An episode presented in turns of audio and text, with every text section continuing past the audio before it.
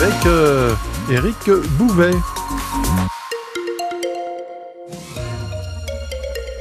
Bonjour et on commence avec euh, ce drame. Samedi soir au sud-ouest de Rennes, un homme a été battu à mort à coups de batte de baseball et un autre a été gravement blessé. Ça s'est passé à Saint-Urial dans la nuit de samedi à dimanche, Julien Prouvoyeur. Il est autour de minuit. Deux personnes sont alors à bord d'une voiture. Elles circulent sur la commune de Saint-Urial lorsque deux autres individus se présentent devant eux. Ils les somment de sortir du véhicule. S'ensuit une pluie de coups coups donnés avec des battes de baseball. La première victime est un homme âgé d'une trentaine d'années. Il n'a pas survécu. La deuxième victime est gravement blessée. Elle est transportée au CHU de Rennes, mais ses jours ne sont pas en danger.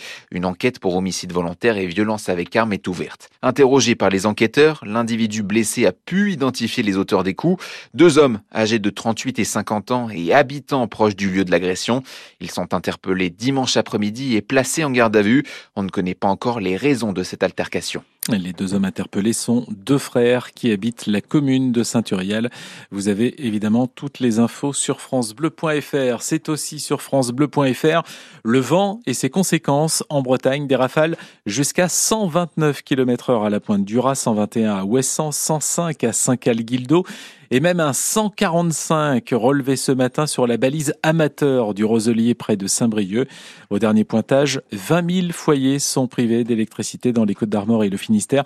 Près de 400 techniciens d'Enedis sont sur le terrain, euh, tout comme des agents de la SNCF, hein, car la ligne Saint-Brieuc-Guingamp était euh, totalement coupée ce matin à cause d'un arbre tombé sur la caténaire. Aucun train ne circule donc jusqu'à midi et demi, estime la SNCF. Aucun TER non plus entre Brest Quimper, là au moins jusqu'à 14 heures.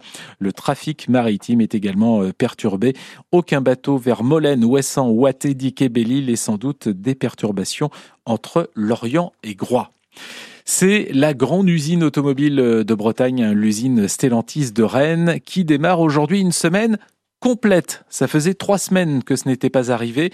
Les jeudis et vendredis étaient euh, chômés. Et en attendant le lancement de la production d'un SUV électrique l'an prochain, l'usine rennaise continue euh, de produire la C5 Aircross et va récupérer d'ailleurs la 5008 euh, de Sochaux. Mais les deux véhicules sont vieillissants comme les salariés de l'usine, ce qui inquiète Christine Virasamy, la secrétaire CFDT du CSE.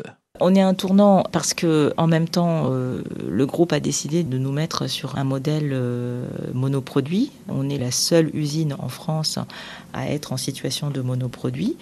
Et ça, c'est très dangereux. Et puis, dans le même temps, on est un site dont les salariés sont très âgés. Et les deux combinés euh, font que, oui, c'est, on est un tournant où on va effectivement aussi produire des véhicules électriques. Donc, le virage de l'électrification est bien pris.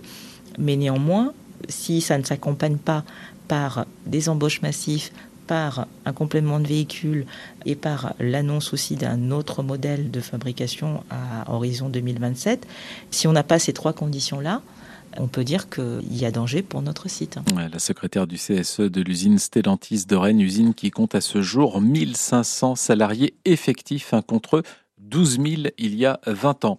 À Paris, le salon de l'agriculture se poursuit. Hier soir, le Premier ministre s'est rendu sur place pour une visite euh, surprise. Un petit peu plus tôt, c'est le président du Rassemblement national qui y était, Jordan Bardella, qui est de retour ce midi et qui sera l'un des invités de Wendy Bouchard dans un instant puisque l'émission Ma France se déroule en direct du salon. Allez, le sport. On parlait euh, du coup de vent cette nuit et ce matin sur la Bretagne. Eh bien, ça retarde aussi l'arrivée de l'Arkea Ultimate Challenge et l'arrivée de Charles Caudrelier, hein, qui est en ce moment à moins de 400 000 dans l'ouest de Brest, où il est attendu demain matin en vainqueur, notamment euh, Kemalbert, où les fans, Simon Chenot, l'attendent de pied ferme. Des fans qui n'ont que des éloges. À part vous dire que c'est extraordinaire, je... À dire sur la performance de Charles Caudrelier. Je vois pas comment on peut qualifier ça. Ça, c'est un tour du monde en solitaire. Je dis, il Il a bien travaillé, c'est un beau projet, c'est magnifique. Avec des conditions météorologiques Contre la mer, on peut rien faire. pas toujours favorables. J'ai pas l'impression que ça a été un long fleuve tranquille, non. non, non. La mer a été mauvaise. euh, La descente de l'Atlantique euh, jusqu'au cap de Bonne-Espérance ça a été, mais après, euh, d'après lui, ça a encore bien passé, mais après le Cap Horn, c'était une prise de tête parce qu'il a été obligé de ralentir aussi. Un navigateur qui a su prendre les bonnes décisions Météorologiquement parlant, et maîtriser un navire de 32 mètres de long. Hugo, qui savait à peu près euh, anticiper euh, certaines choses que d'autres ne, ne connaissaient pas encore trop sur leur, euh, sur leur ultime. tous attendent le skipper de pied ferme. Bah, il a réussi, quoi. Il a gagné. Il aura gagné quand il sera ici. La course n'est gagnée qu'une fois qu'on a passé la ligne. La plupart seront d'ailleurs là pour l'accueillir. Le champagne va couler à flot. Voilà, Champagne donc normalement demain matin pour l'arrivée de Charles Le hein, ce sera évidemment à vivre en direct. Le foot aussi c'est à vivre sur France Bleu. Hier le Stade Rennais a ramené euh, le point du match nul du Parc des Princes, mais les Bretons menaient encore 1-0 dans le temps additionnel avant que Paris n'égalise par Ramos sur un pénalty très litigieux. Un petit peu plus tard, Marseille s'est imposé 4-0 contre Montpellier. Au classement, le PSG est toujours leader devant Brest, qui est allé gagner, vous le savez, 3-0 à Strasbourg samedi.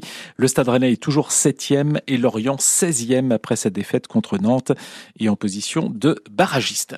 Ça aussi, quelque part, c'est du sport. En tout cas, il y a eu un record battu, une réplique de Notre-Dame de Remingol réalisée avec 250 000 Lego.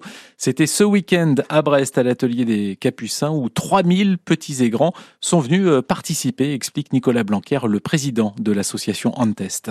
On a ouvert euh, samedi à 10h. On a été obligé de fermer à 19h parce qu'on avait déjà fait les deux tiers de la fresque et on voulait qu'il y ait une majorité de personnes qui puissent intervenir. On peut sentir un peu d'émotion dans la voix parce que du coup, euh, ce record, en fait, il va être au Brestois, dans un lieu mythique qui est les ateliers des Capucins. On a contacté en, euh, le Guinness Book. Il y aura personne en présentiel. On se doit de donner des photos pour valider le record. On espère avoir le petit papier comme quoi les Brestois et les Brestoises auront battu et pourront s'approprier ce record chacun et chacune. C'est tout ce qu'on espère. Et puis je vous rappelle que c'est euh, Cap Caval qui a décroché hier la première manche du championnat des bagadous première catégorie. Le bagade de Plumeur s'est imposé devant ceux de Quimper et Briec. La deuxième manche, comme d'habitude, ce sera à Lorient pendant l'Interceltique. Il est midi 7.